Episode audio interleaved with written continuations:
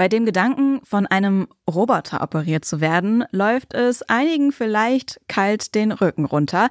Schließlich wollen wir nicht unser Leben in die Hände eines Roboters legen, oder? Dabei haben Roboter viele Vorteile gegenüber einer Operation mit menschlichen Händen. Schnellere Erholung nach der Operation, weniger Schmerzen und weniger Komplikationen. Aber was können Roboter genau besser als Menschen und wie werden sie eigentlich eingesetzt? Darum geht es heute in Fortschritt. Mein Name ist Anja Bolle. Hi. Fortschritt. Der Detektor FM Technik Podcast. Präsentiert von Tibber. Endlich Durchblick beim Strompreis. Mit einem dynamischen Stromtarif von Tibber.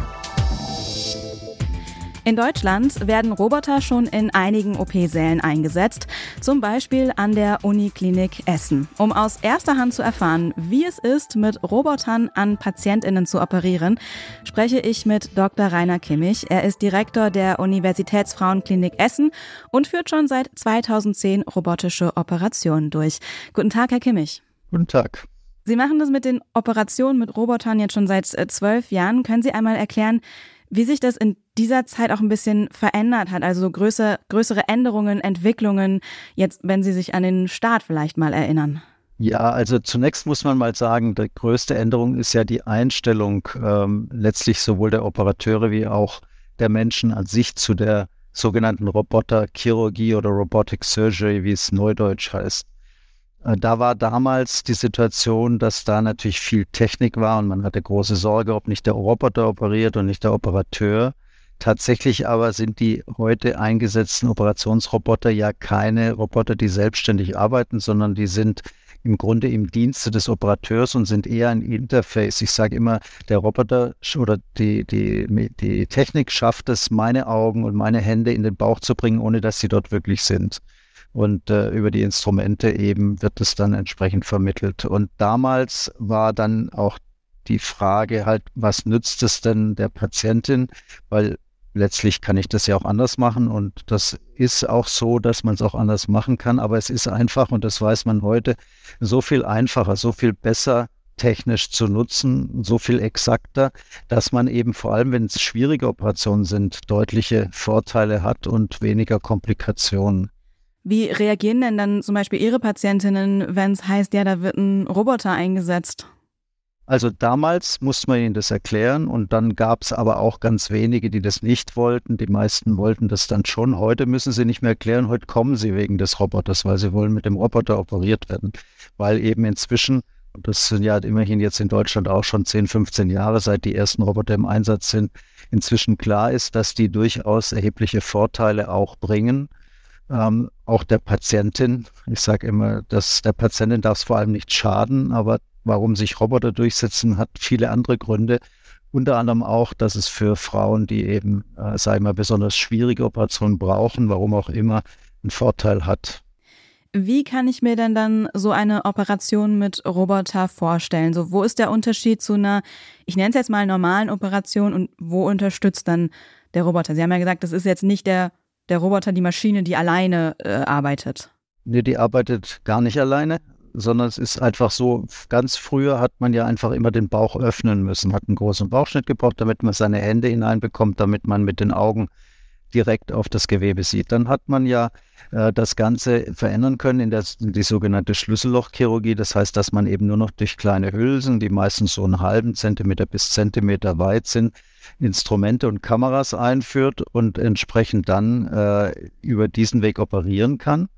Äh, das hat schon sehr viel mehr Schonung gebracht, nur konnte man da eben dann oft ähm, erst nach jahrelanger Übung so einigermaßen zurechtkommen, weil das technisch nicht so ganz einfach ist. Und der Roboter macht jetzt Folgendes, der hat die gleichen Hülsen, die man einbringt. Die sind jetzt bei, für den Roboter zum Beispiel, für den, den meist eingesetzten, sind die 8 Millimeter, also auch relativ klein. Und die werden dann an mechanische äh, äh, Arme angedockt, die dann die Instrumente führen. Und über eine Konsole, so wie man das heute auch kennt, das ist eigentlich ähnlich wie eine Spielekonsole, kann man dreidimensional äh, dann äh, die in den Bauch hineinschauen über die Kamera in HD, also und kann auch unmittelbar ans Gewebe ranfahren und kann dann die Instrumente in sieben Freiheitsgraden, also noch besser wie Hände und Finger und Arme und Ellbogen, die Instrumente im Bauch bewegen, sodass man dann eben ganz nah am Gewebe ganz geschickt operieren kann, auch wenn man vielleicht tatsächlich selber gar nicht so geschickt ist, weil der Roboter eben hilft. Und der Roboter hilft einfach durch die Übersetzung der Bewegungen in den Bauch und macht eben nichts selber, sondern nur, was der Operateur macht. Hat dann aber vielleicht einen anderen Bewegungsradius als so der eigene Arm, wo dann irgendwann das Gelenk sagt, nee, hier geht's nicht weiter. Welche Vorteile hat es denn dann, wenn ein Roboter eingesetzt wird? Sie sagen so, er soll ja auch was für die Patienten, Patientinnen bringen. Also letztendlich ist ja eine Operation äh, abhängig in der Schwierigkeit und wie gut man das machen kann. Natürlich immer vom Operateur, das ist auch bei der Robotik so, aber dann auch von der Patientin. Zum Beispiel, wenn die sehr viel Gewicht hat, ist es sehr viel schwieriger, ähm, weil man sehr viel Gegengewicht hat, dagegen arbeiten muss, weil man oft schlecht sieht. Äh, wenn sie eine schwierige Operation hat, die eben in auch durchaus äh, heiklen Bereichen ist, wo man Verletzungen setzen kann an großen Gefäßen oder Nerven. Ähm, oder auch wenn ganz viele Narben, Verwachsungen von Voroperationen sind. In diesen Fällen hilft eben dann dieses viel besser sehen und das viel einfacher bewegen, sehr viel besser zu operieren und damit eben das Risiko für die Patientin, dass man Schäden setzt oder dass man die Operation gar nicht auf diesem Weg beenden kann, sondern doch den Bauchschnitt braucht, deutlich herunter.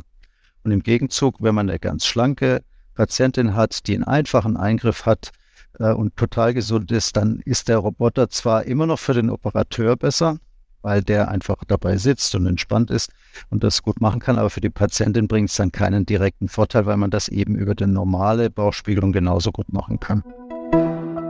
Nur ein Spot, dann geht es mit dem Podcast weiter. Ganz Deutschland will gerade Strom sparen. Klar, kürzer duschen und nur noch bei 30 Grad waschen hilft auch, aber es geht auch einfacher und vor allem komfortabler. Und zwar mit einem dynamischen Stromtarif von Tibber. Tibber ist der erste digitale Ökostromanbieter, der euch eine App an die Hand gibt, um euren Stromverbrauch zu verstehen. Ihr könnt sehen, was der Strompreis an der Börse kostet.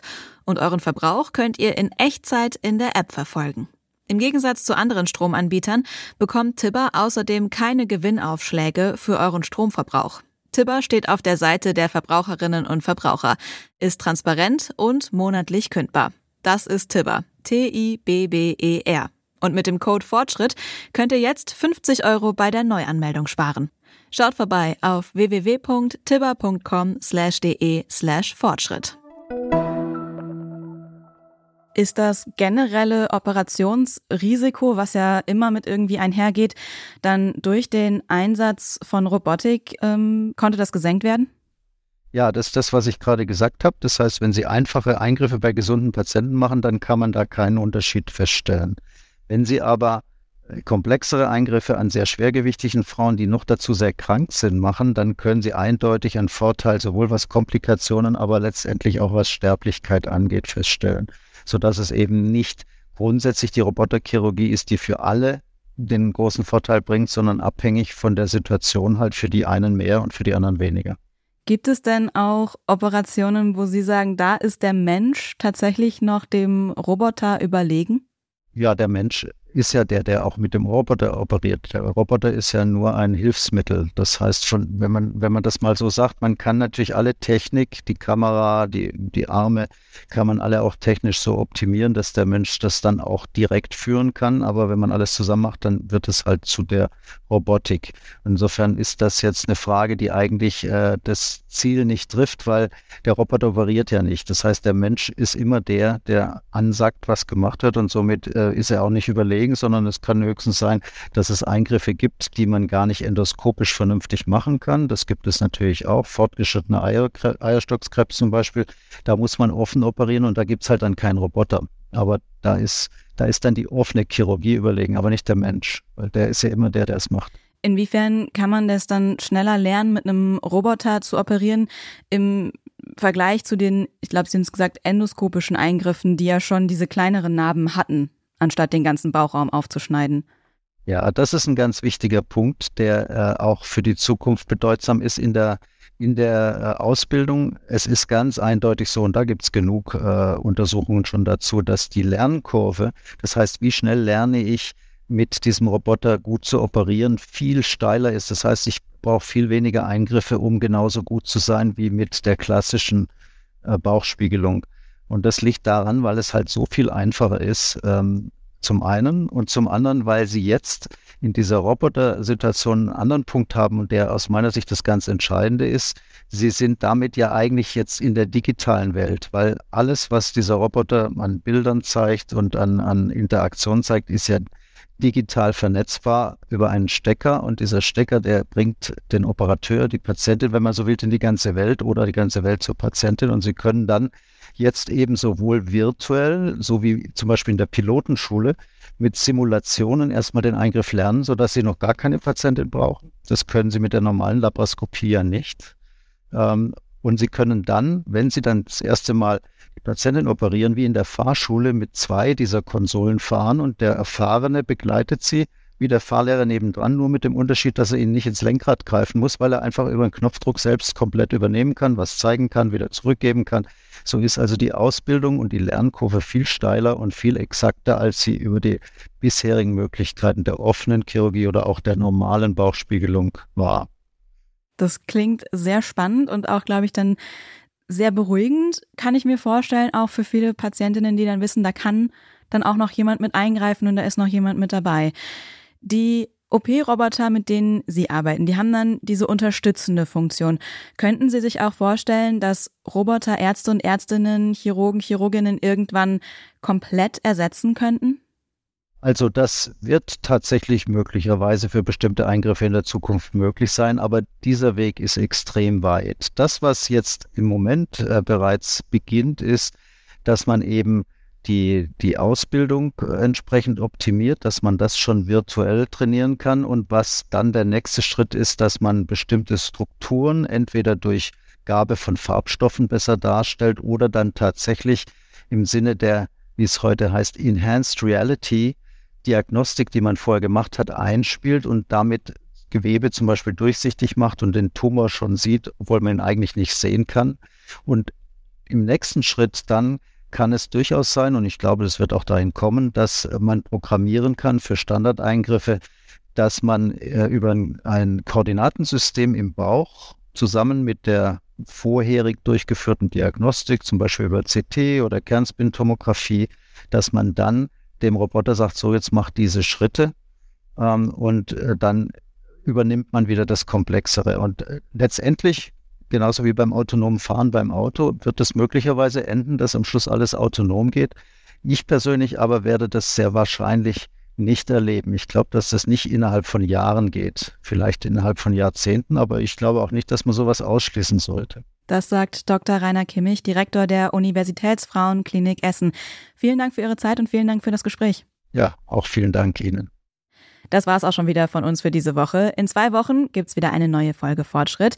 Wenn ihr das nicht verpassen wollt, könnt ihr diesem Podcast folgen. Dann landet die neueste Episode immer direkt in eurem Feed. Und wenn ihr Feedback für uns habt, dann könnt ihr uns das auch gerne schreiben. Und zwar an kontakt.detektor.fm. Die Redaktion für Fortschritt hat Jonas Nikolik. Produziert wurde die Folge von Benjamin Zerdani. Ich bin Anja Bolle. Vielen Dank fürs Zuhören und bis zum nächsten Mal. Fortschritt der Detektor FM Technik Podcast. Präsentiert von Tibber.